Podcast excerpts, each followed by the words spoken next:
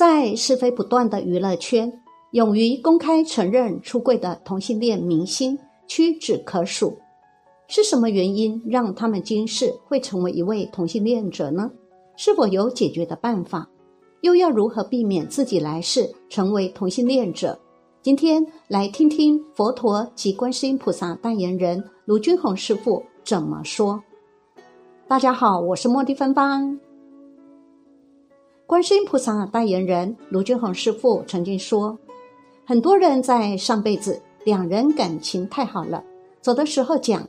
哎呀，亲爱的老公啊，我下辈子还要再来做你的老婆，我们再做夫妻吧。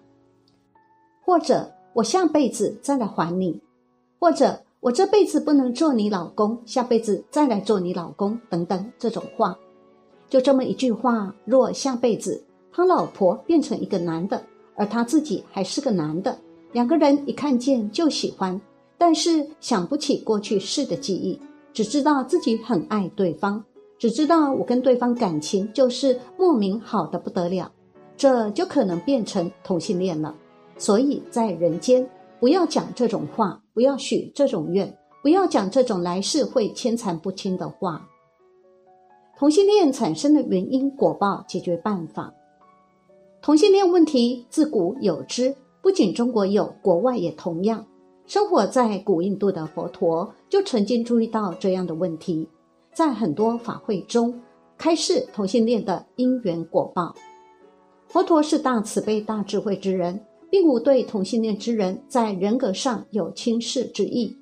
佛陀尊重一切众生，他开悟后的第一句话就是“一切众生皆有佛性”，这是对有情众生的最大鼓舞与尊重。佛教所指的有情众生，不仅仅是人类，还包括有意识的一切动物。这种尊重是普遍性的。佛陀开示同性恋的因缘，这些人并非此世此时才如此的，而是由于过去世的种种恶行，导致造成现在有同性恋之倾向或行为。同性恋产生的原因，佛说《大乘照相功德经》卷下白话文如下：佛告弥勒菩萨言：“弥勒啊。”有四种因缘会使某些男子常升起女人的爱欲，也就是喜欢男子。哪四种因缘呢？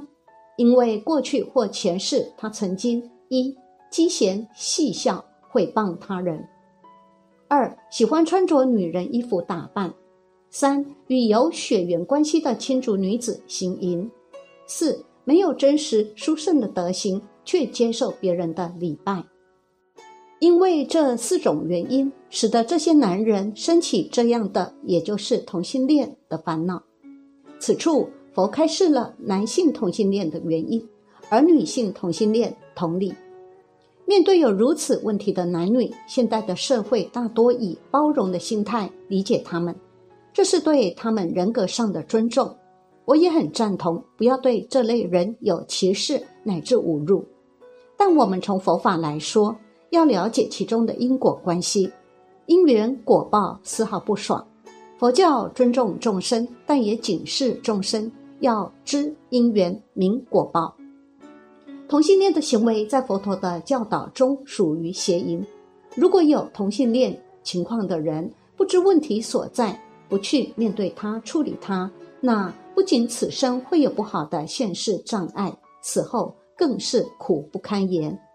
这些果报，佛陀同样在很多经典中开示。开示的目的是要这类的众生注意、重视、用心去解决。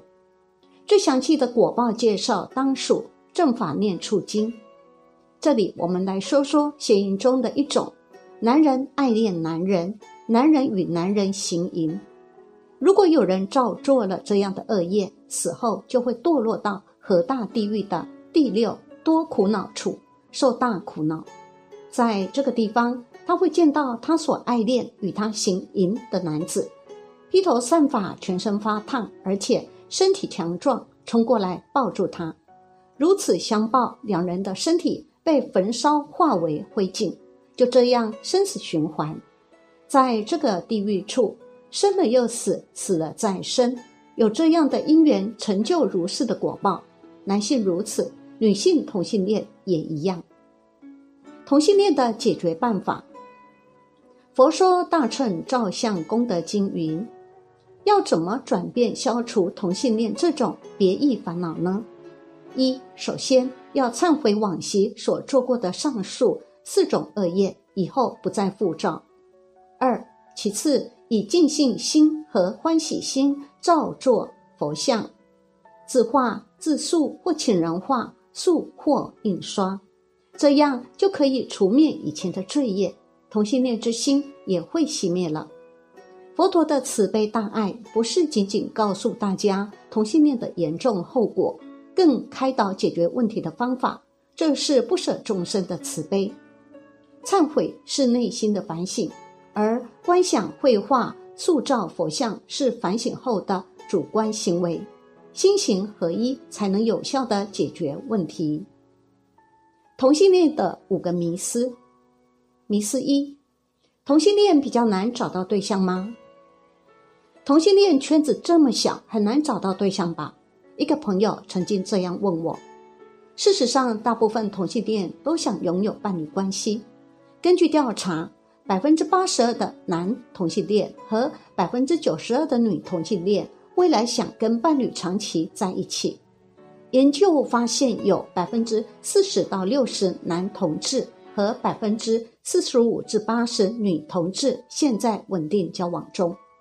另外，还有个大型国家资料显示。”百分之二十八的男同志和百分之四十四的女同志正在交往中，当然还有一些其他调查，但整体来说都是女同志伴侣比男同志伴侣多。当然，也有一种可能是他们出柜的压力比男同志小。回到一开始的问题，同志真的比较难找到对象吗？这可能只是迷思。一般来说。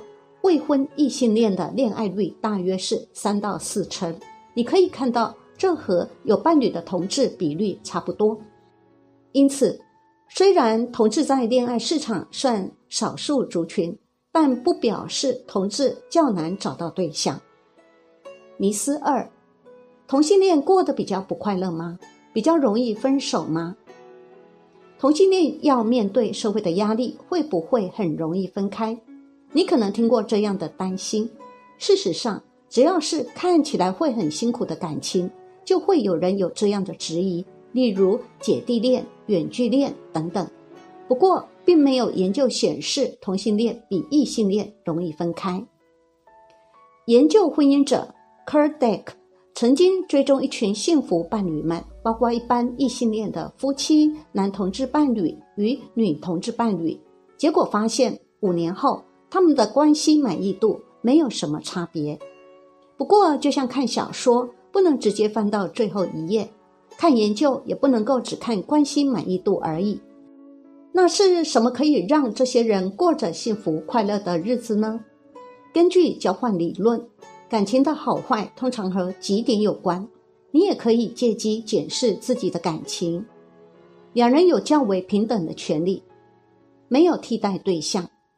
对自己与感情较少有负面信念，决定事情时两人可以一起讨论，较少出现无效沟通。除了伴侣之外，两人也有其他的朋友圈，在生活艰困的时候，有人可以靠吐苦水。不过，同性恋跟异性恋一样，会为了芝麻小事从外太空吵到内子宫。研究指出，同性恋吵架前五名分别是钱。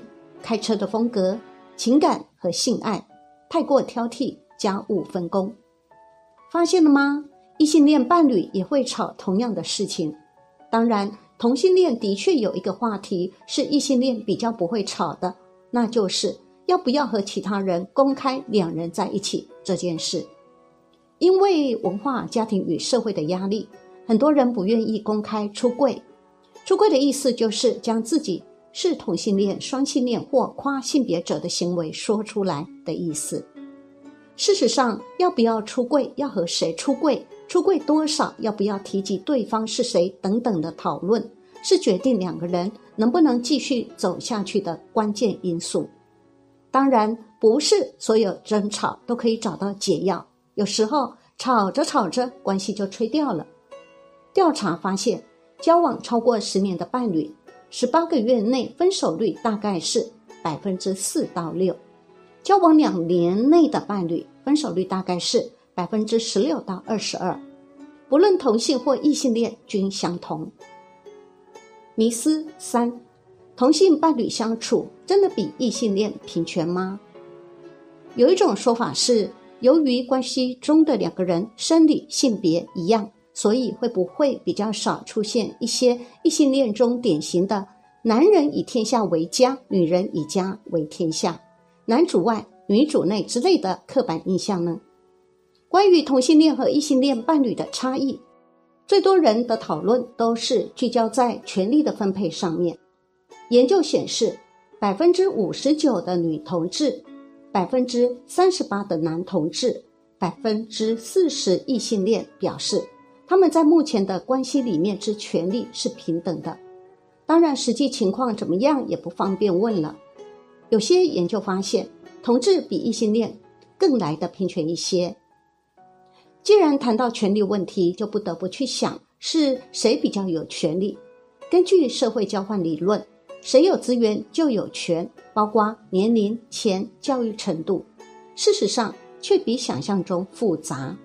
研究同志家庭多年的 Peterson 回顾了一些研究：年长多金的男性在关系里较有权利，不管是同性恋还是异性恋；女同志读较多书的一方权力较大。有钱有权的现象存在于异性恋与男同志之中，女同志没有这样的状况。